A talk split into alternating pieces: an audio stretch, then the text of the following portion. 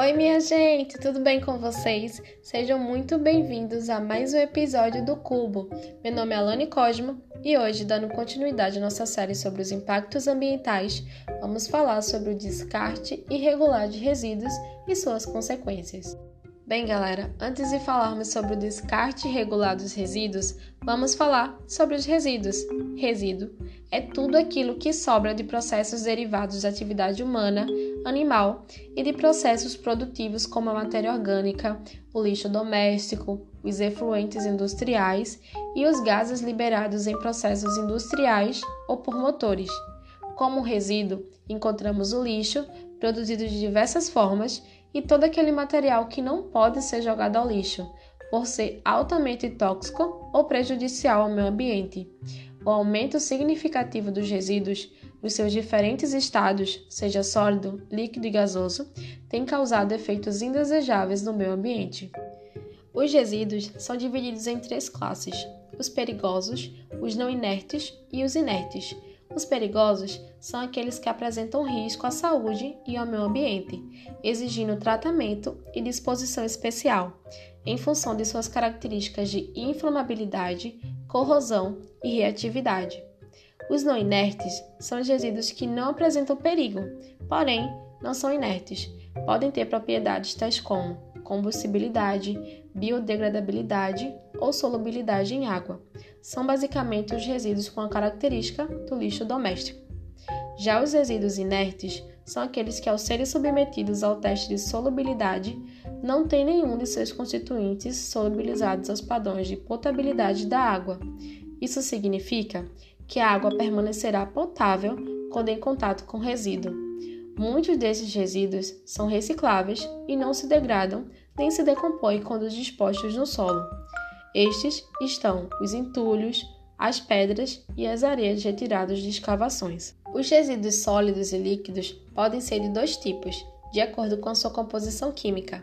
Os resíduos orgânicos são aqueles provenientes de matéria viva, como por exemplo restos de alimentos, restos de plantas ornamentais, fezes entre outros, e os resíduos inorgânicos, de origem não viva e derivados especialmente de matéria como o plástico, o vidro, metais e entre outros. Os resíduos líquidos são aqueles materiais não aproveitados que se encontram no estado líquido. A prática mais generalizada é o enterramento de resíduos em terrenos sem preparação, em solos inadequados e perto de espécies faunísticas e florística de elevada fragilidade, o que pode dar origem a focos de poluição e de contaminação localizados. Um dos principais tipos de resíduo líquido é proveniente da lixiviação dos materiais encontrados nos lixões e aterros sanitários, conhecido como chorume. A água, que é proveniente do próprio lixo ou da chuva, entra em contato com os diversos materiais do lixo e inicia-se um processo de reação química em cadeia. Ao final desse processo, várias substâncias tóxicas são formadas e essas substâncias podem, por exemplo, se infiltrar no solo e contaminar o lençol freático, que é a fonte de água de uma população próxima.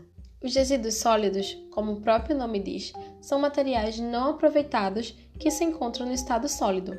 Dentro das categorias encontram-se os resíduos domésticos, o de escritórios e de indústrias, que são papel, papelão, embalagens de diversos tipos, vidros, entre outros. Esse tipo de lixo, em sua maioria, é reciclável, especialmente se feita a coleta seletiva, que separa papel, plástico, vidro e metal. Os resíduos públicos, que são aqueles resíduos provenientes da atividade de varrição de ruas e praças e de outras formas de limpeza pública. Nessa categoria encontra-se o entulho. Os resíduos especiais são todos os resíduos que necessitam de tratamento, manipulação e transporte específico, não podem e não devem ser tratados como lixo normal, pois possuem uma grande capacidade de dano ao ambiente e à população. Nessa categoria encontra-se pilhas, o lixo hospitalar, embalagens de agrotóxicos ou de veneno, os remédios velhos, os resíduos radioativos e alguns tipos de resíduos provenientes de indústrias, especialmente metais pesados. Mesmo quando já foram usadas e não têm mais serventia, lâmpadas, baterias e pilhas ainda possuem compostos químicos que são capazes de poluir o solo e contaminar lençóis freáticos. É o caso, por exemplo, das lâmpadas fluorescentes, que possuem metais perigosos como mercúrio, cádmio e o chumbo. O mesmo pode ocorrer com baterias e pilhas, que vazam facilmente após um tempo e, conforme sua própria degradação, devem ser descartadas em postos de recolhimento específico. Geralmente, as universidades, os mercados e nas empresas fabricantes possuem um local de descarte correto. Agora vamos falar um pouco sobre os resíduos gasosos, que são resultantes da eliminação de materiais e elementos químicos. Geralmente, são produzidos por plantas, animais e toda e qualquer espécie de matéria que reside sobre a Terra além dos resíduos provenientes de atividades industriais. Porém, além da indústria, as queimadas também liberam esses resíduos, e diferentemente dos sólidos, como lixo, não há uma maneira de conter a emissão, e depois de lançada, não há como tratar. Apesar de não ter efeito imediato, os poluentes que são liberados na atmosfera agridem todo o meio ambiente, o ecossistema e a qualidade de vida da população, as fumaças, além de aumentar as doenças respiratórias, principalmente de crianças e idosos, ainda conseguem ser a principal causa do aquecimento global. Podemos muito bem relacionar essa temática com as queimadas que estão acontecendo no Pantanal brasileiro desde meados de junho de 2020, que além dos danos irreversíveis para a população local, para a fauna e para a flora, também atua sobre as alterações climáticas e o aquecimento global. Bem, pessoal, o episódio de hoje está chegando ao fim.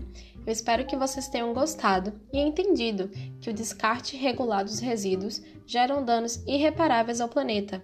Cabe a cada um de nós fazer nossa parte, cuidar do nosso próprio lixo e ter em mente que reduzir, reutilizar e reciclar são condições essenciais para garantir processos ambientalmente sustentáveis. Um grande abraço e até logo! Tchau!